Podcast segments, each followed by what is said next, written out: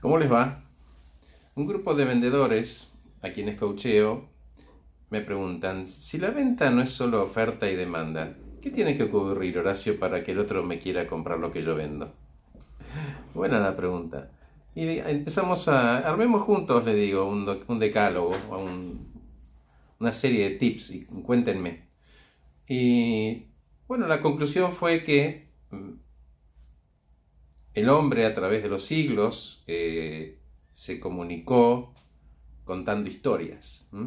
Eh, se comunicó, comunicó cosas y conectó emociones a través de esos relatos. Entonces cuenten una historia.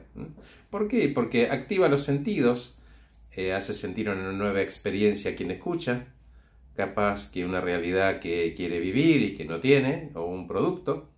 Entonces a través de ese relato, el otro piensa en lo que yo estoy vendiendo. Lo desea. Y con preguntas, si hago las buenas preguntas, puedo lograr que él lo verbalice, verbalice esa necesidad o esas ganas, ¿no? Y acciona y compra.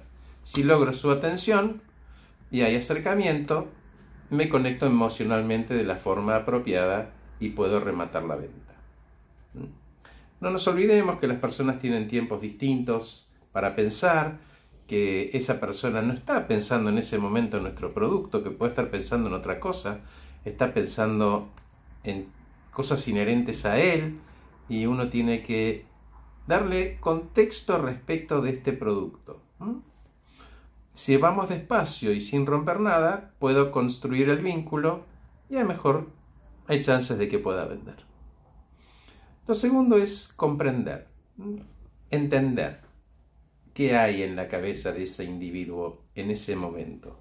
¿Cómo hago eso? Y pregunto, indago, me familiariza con su necesidad, em, identifico cómo mi producto representa lo que le está buscando, me pongo en el lugar del comprador y entiendo lo que busca. Acordate, no vivís en la cabeza del otro individuo.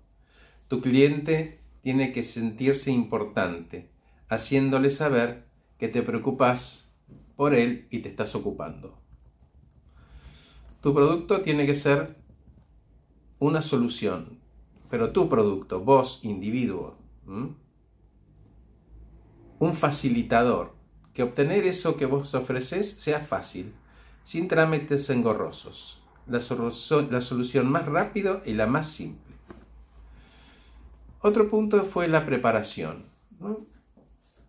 solamente la preparación técnica, la preparación para recibir el no, no te compro cómo, manejo los comentarios negativos, gente desinteresada, gente que está enojada o en otra frecuencia y la verdad que no tiene ganas de escucharnos. No los personalices. Prepárate y capacitate para saber cómo lidiar con la frustración. Si dejaste todo en la cancha, puede que verdaderamente esa persona no lo quiera. No es ni tu culpa ni tu responsabilidad. Pero acordate, cada no te pone más cerca de tu primer sí. Otra sugerencia es no acoses. Mientras el otro escucha, piensa. Permití eso. Deja que pregunte. Deja que indague. ¿Mm? Quienes te compren se van a convertir en tus clientes y van a volver a vos nuevamente si los hiciste sentir cómodos. Y lo más probable es que además te recomienden.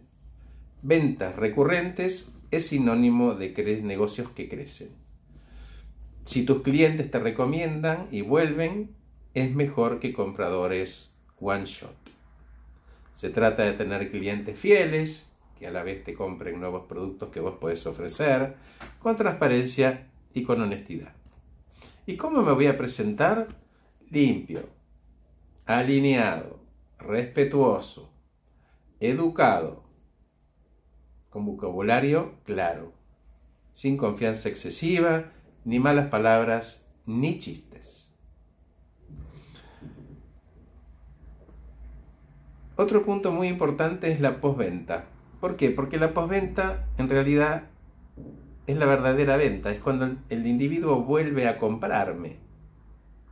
Porque es una nueva oportunidad para conectar. Voy a conservar ese contacto. Me voy a ocupar de él.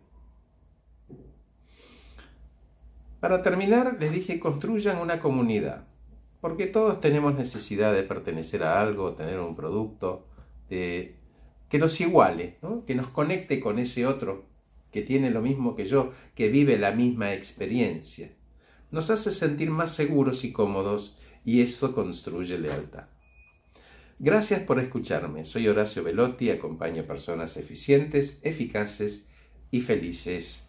Les acabo de ofrecer este video, este podcast titulado 8 sugerencias, no para que vendas, sino para que quieran comprar los productos y recomendarte. Que estés muy bien. Gracias por escucharme. Hasta pronto.